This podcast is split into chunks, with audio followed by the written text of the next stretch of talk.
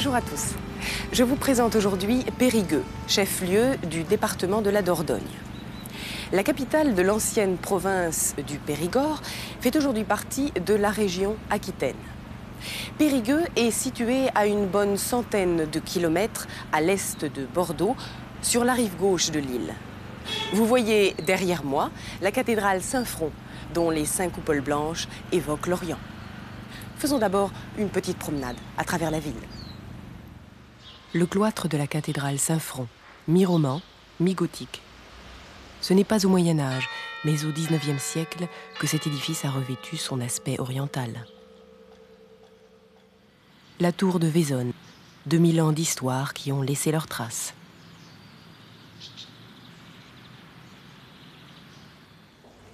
Il fait bon flâner dans les ruelles et les vieux quartiers qui ont été soigneusement restaurés. La maison dite du pâtissier date de la Renaissance.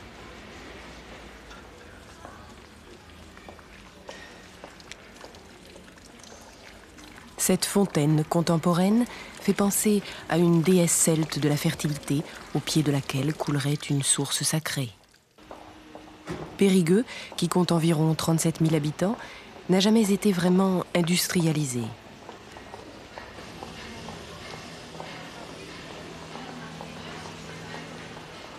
La gastronomie joue un rôle important en Périgord et les magasins offrent tous les produits du sud-ouest.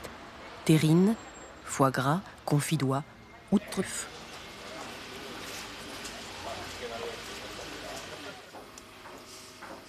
Un graveur de timbre, il reproduit l'un des plus beaux motifs de la ville sur une plaque d'acier, la cathédrale Saint-Front. L'imprimerie nationale des timbres-poste s'est installée à Périgueux. Elle dispose du privilège exclusif de la fabrication des timbres-poste. Cette rotative sort plus de 2 millions de timbres à l'heure. Environ 800 personnes travaillent ici.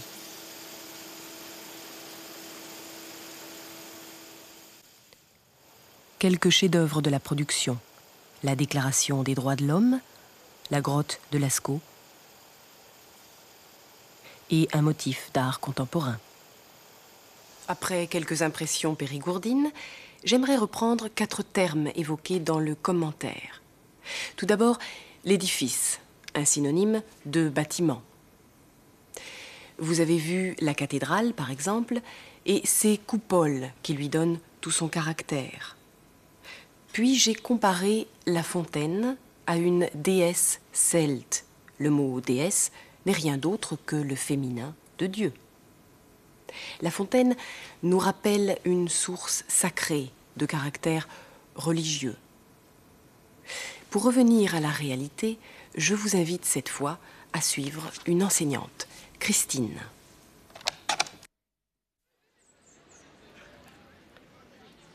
le lycée Jet de Beaufort à Périgueux.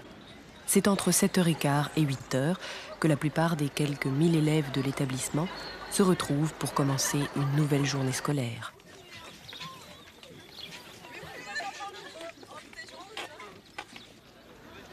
Ce lycée est l'un des trois dont dispose la ville. Christine Sassia, professeure d'allemand à Jet de Beaufort, m'a proposé de l'accompagner en cours. Ce matin, Christine travaille sur un article avec une classe de seconde langue 1. Ses élèves apprennent donc l'allemand depuis 4 ans.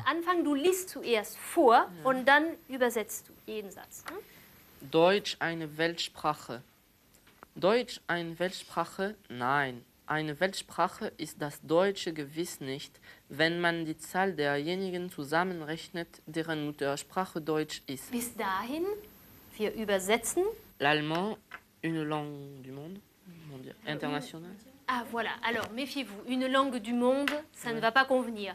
Une langue mondiale, bizarre en français. Effectivement, une langue internationale sera peut-être un peu plus parlant. Oui Une langue internationale, euh, l'allemand n'est certainement pas une langue internationale lorsque l'on totalise le nombre de ceux dont l'allemand est la langue maternelle.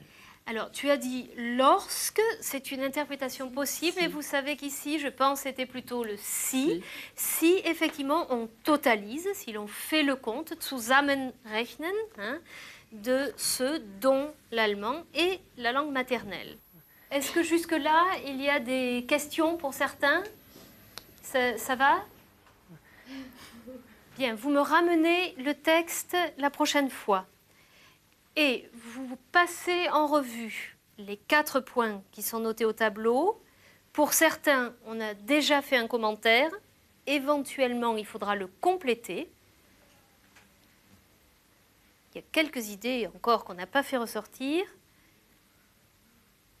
Et surtout, bien sûr, le quatrième point qui n'a pas été vu. Vous essayez de me faire deux, trois petites phrases sur ceci. Et je demanderai, hein, je vous le redis, le petit compte-rendu sur Bertolt Brecht. D'accord? Ouf, le cours est terminé.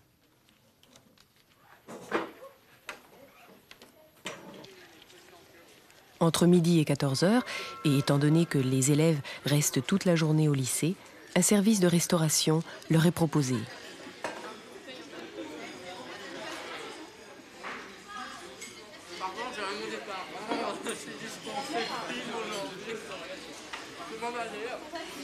Les élèves ont la possibilité d'y prendre un repas complet.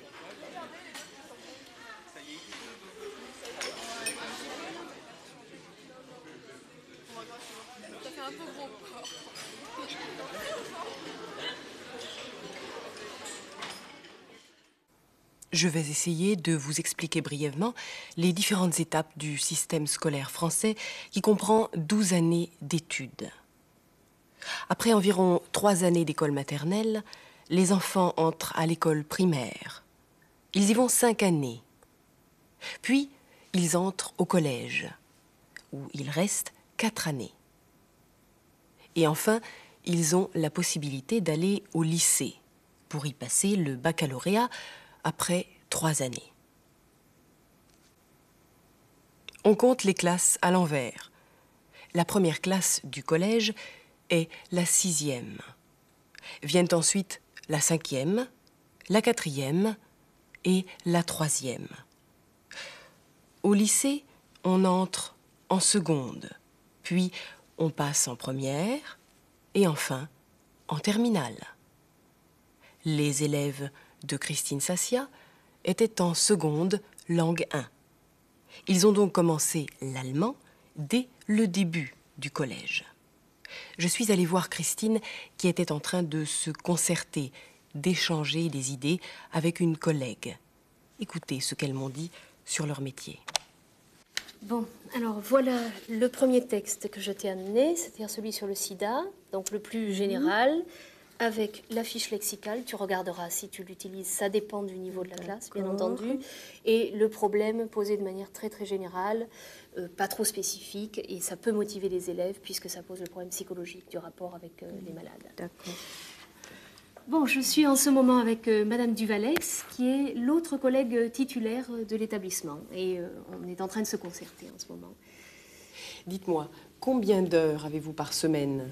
Alors moi, je fais 15 heures par semaine, mais c'est une relative minorité d'enseignants qui font 15 heures, c'est-à-dire ceux qui ont le statut d'agrégé, alors que les autres, la majorité des enseignants font 18 heures, les certifiés, les adjoints d'enseignement, etc. Quelle classe avez-vous?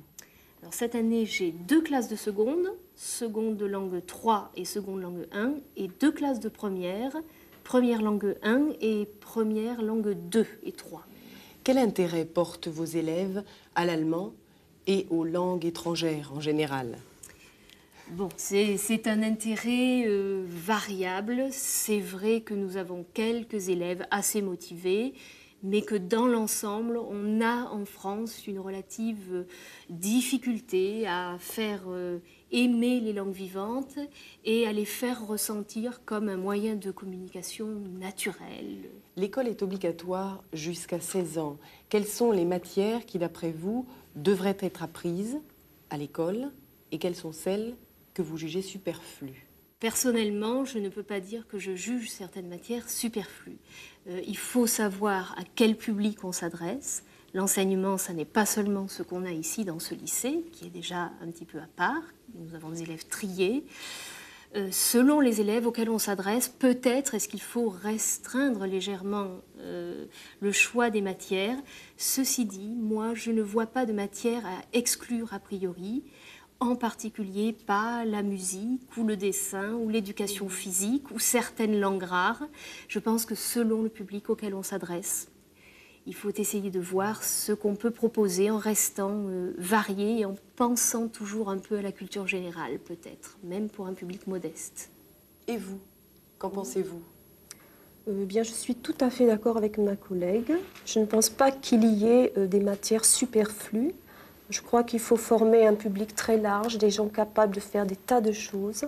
en particulier, je pense à des langues rares.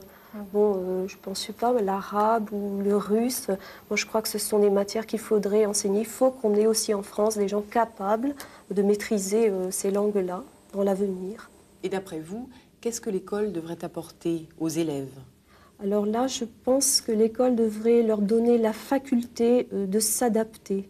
Parce que dans l'avenir, on ne pourra pas pratiquer qu'un seul métier. On sera obligé de changer, euh, il faut être capable de faire plusieurs métiers euh, dans sa vie. L'adaptation, donc. L'adaptation, oui. Oui, ça c'est euh, essentiel. Mais je dirais, l'école, ça n'est pas seulement pour moi la préparation immédiate à la vie professionnelle. Et là, je ne suis pas tout à fait dans la tendance peut-être actuelle où on nous demande de produire des gens pour le système qui fonctionne, qui soit opérant dans le système économique. Et je pense qu'un autre rôle de l'école, c'est aussi de produire des citoyens, c'est-à-dire des gens qui réfléchissent, qui analysent, qui sont capables de prendre de la distance. Et ça peut se faire déjà à un niveau modeste, je pense. Adaptation, absolument. Il faut produire des gens qui pourront être opérants, c'est vrai, hein, qui pourront être performants, comme on nous dit. Et je crois qu'aussi, il faut produire des gens qui pensent et qui analysent qui donc sont potentiellement des gens un peu plus libres, peut-être. Christine Sassia et sa collègue, Madame Duvalex, sont toutes les deux titulaires à de Beaufort, c'est-à-dire que leur poste est fixe et qu'elles n'en changeront que si elles le désirent.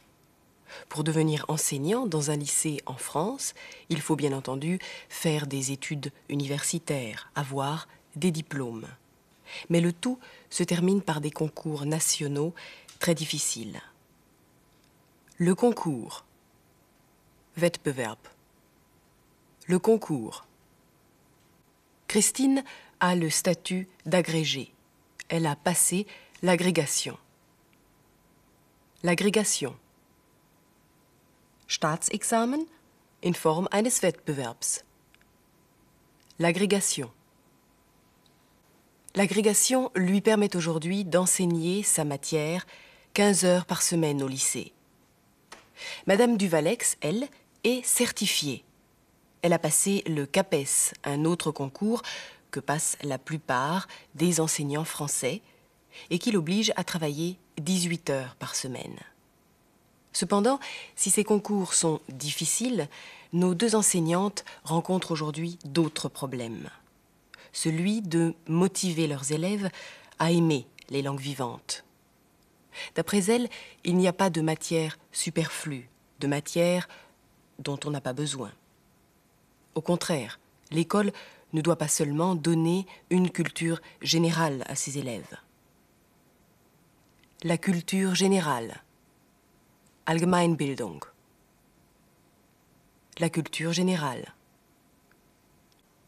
l'école doit aussi leur donner la faculté de s'adapter, la capacité de se débrouiller dans chaque situation. Et pour Christine, qui ne veut pas seulement des élèves opérants, performants, c'est-à-dire qui travaillent sans poser de problème, le but de l'école est de former des citoyens, des gens responsables, un peu plus libres peut-être, comme elle dit. Dans cet entretien, j'ai retenu quelques expressions qui vous serviront sans doute un jour. On a en France une relative difficulté à faire euh, aimer les langues vivantes.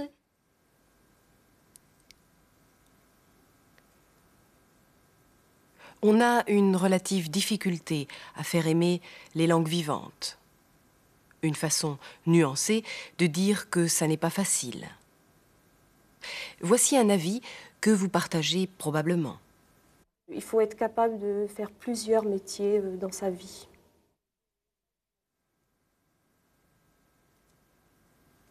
Il faut être capable de faire plusieurs métiers dans sa vie. Pour terminer, j'aimerais reprendre l'expression de Madame Duvalex. Je suis tout à fait d'accord avec ma collègue. Je suis tout à fait d'accord avec ma collègue. On pourrait dire également Je suis du même avis que ma collègue. Ou Je partage l'avis de ma collègue.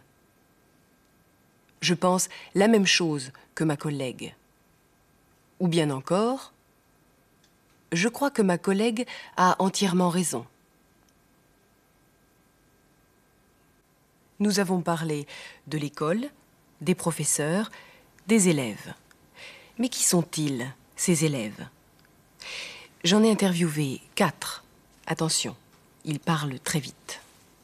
Vous avez déjà participé à des échanges scolaires, linguistiques? Oui, pour ma part, j'en ai fait un seul l'année dernière avec Madame Sassia.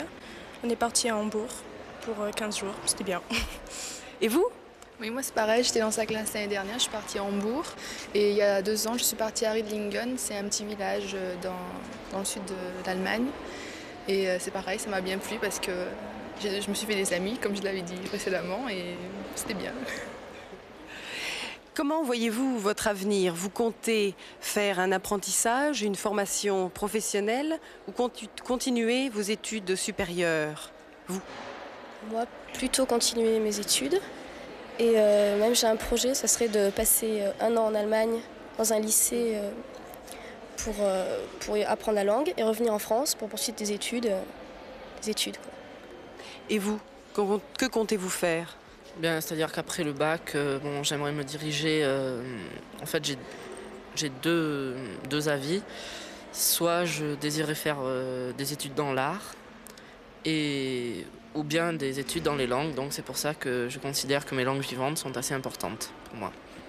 En tout cas, j'envisage pas d'apprentissage. Je compte continuer mes études vers l'université. Avez-vous tout compris? Nous avons parlé d'échanges scolaires. Ce sont des rencontres entre deux classes ou deux écoles venant généralement de deux pays différents. Les élèves de Christine sont allés à Hambourg dans le cadre d'un échange. Tous ont l'intention de poursuivre des études, de faire des études après le bac. Alors les uns partiront un an en Allemagne, les autres feront peut-être des études dans l'art. Les élèves de Christine Sassia ont reçu dernièrement leur bulletin trimestriel. Le bulletin, Zeugnis. Le bulletin. L'année scolaire française est divisée en trois trimestres. On reçoit donc trois bulletins entre septembre et juin. Je vous propose de jeter un coup d'œil sur celui de David. Les notes s'échelonnent de 0, la plus mauvaise, à 20, la meilleure. En allemand, sa langue vivante 1, David a 9,8. Il est en dessous de la moyenne. Christine Sassia remarque des qualités, mais il faut participer davantage encore à l'oral. Il faut beaucoup plus parler. Quittons le monde du lycée pour suivre Christine au marché.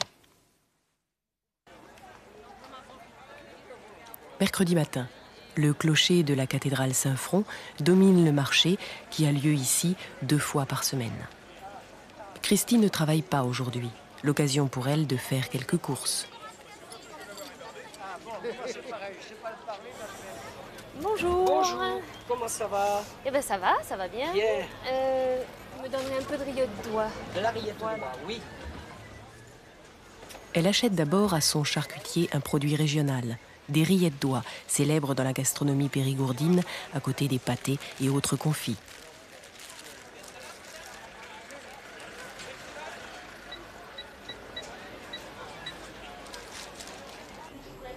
Impossible de ne pas s'arrêter devant cette pâtisserie dont la spécialité est le traditionnel gâteau aux noix.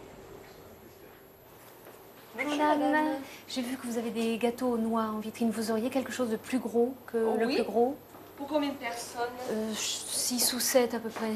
Comme ceci, ça vous Oui, euh, je- oui, ça, je pense que ça va être bien. Voilà. Ça devrait aller. Très bien. Pour transporter le gâteau sans problème, le carton est indispensable. Et voilà, Christine a terminé ses achats.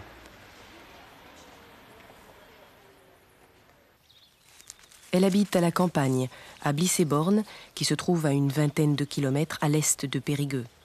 Christine et son mari vivent dans cette ferme restaurée telle qu'on en voit souvent en Périgord.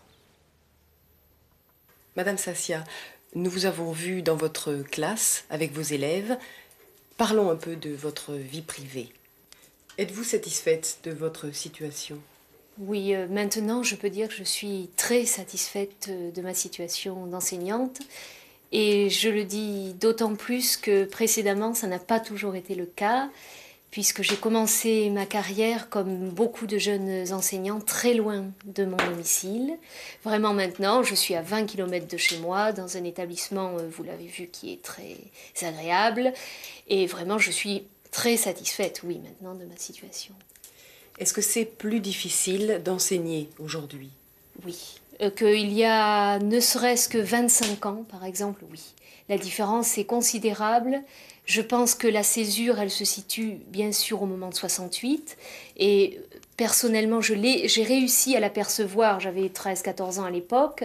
J'ai senti déjà cette différence dans les comportements euh, avant et après 68. Euh, les enseignants de ma génération, les derniers de l'ancienne génération, euh, étaient des gens qui faisaient un travail euh, considérable sans doute, mais qui avaient un public restreint, trié, sage relativement. Nous entrions deux par deux, Euh, nous étions debout à côté du bureau. Quand le professeur disait asseyez-vous, nous nous asseyions. Chose inimaginable maintenant. Et en même temps qu'on commençait, je dirais, le mot est fort, mais à mépriser les enseignants, on leur demandait et on leur demande de tout faire. C'est-à-dire d'accueillir un public qui est beaucoup plus hétérogène, d'accueillir tous les élèves. Nous allons vers un 80% d'élèves jusqu'en terminale, c'est énorme. On leur demande de gérer toutes les situations, y compris les problèmes extérieurs à l'école, de s'occuper des élèves en difficulté, de soutenir les élèves qui en ont moins, de faire œuvre de psychologue, d'assistante sociale. Un, un travail qui est tout de même très prenant et pour lequel nous ne sommes pas vraiment reconnus. Et que faites-vous en dehors du lycée? Euh, oh, euh, je fais euh, des tas de choses. Alors si c'est euh, sur le plan des loisirs réguliers, euh, je fais de trois fois par semaine environ euh, de la danse, de la danse classique, de la danse jazz. C'est une façon de se défouler après le travail. Je fais ça assez régulièrement.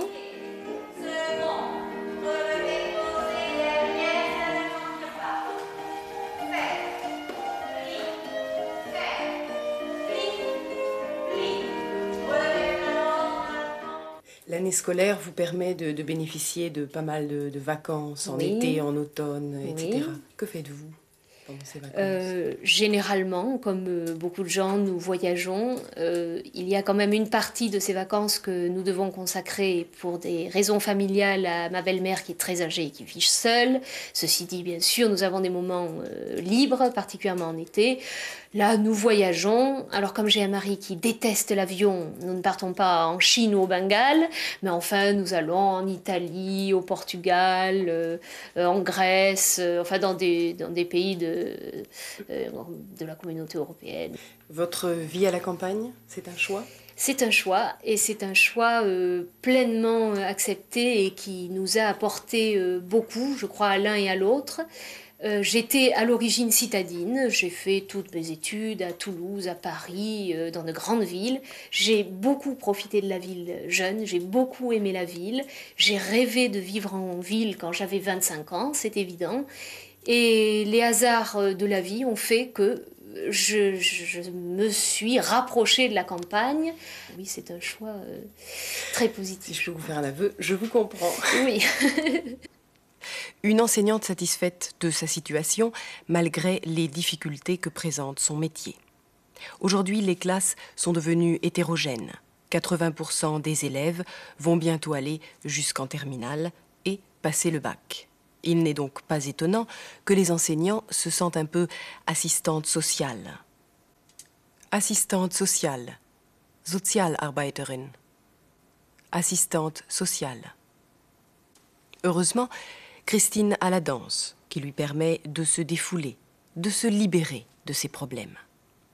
Et les vacances lui permettent de voyager. Pas trop loin. Ça, c'est un peu français. Christine, la citadine, qui a vécu fort longtemps en ville, a décidé d'habiter à la campagne.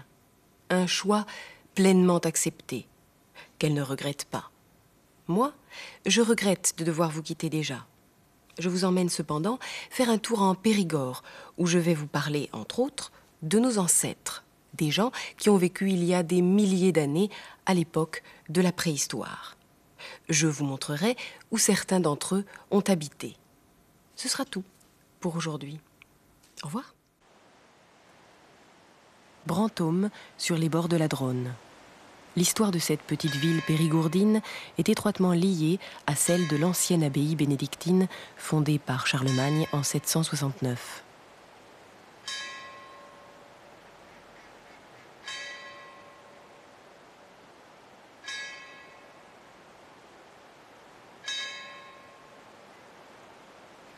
Christine m'a raconté que Pierre de Bourdeille, qui a pris le nom de Brantôme, était le plus célèbre abbé de l'abbaye.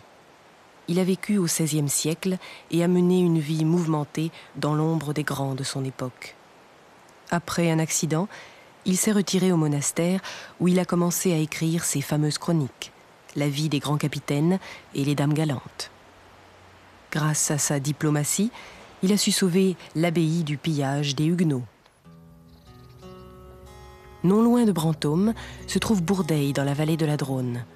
C'est ici, dans les murs de la forteresse médiévale, que naquit le chroniqueur Brantôme.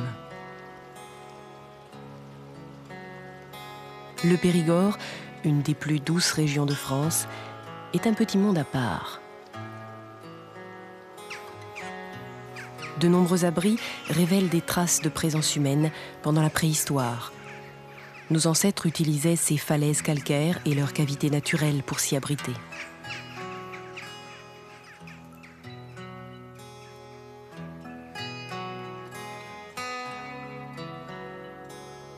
La grotte du Grand Roc, un conte de fées d'art naturel.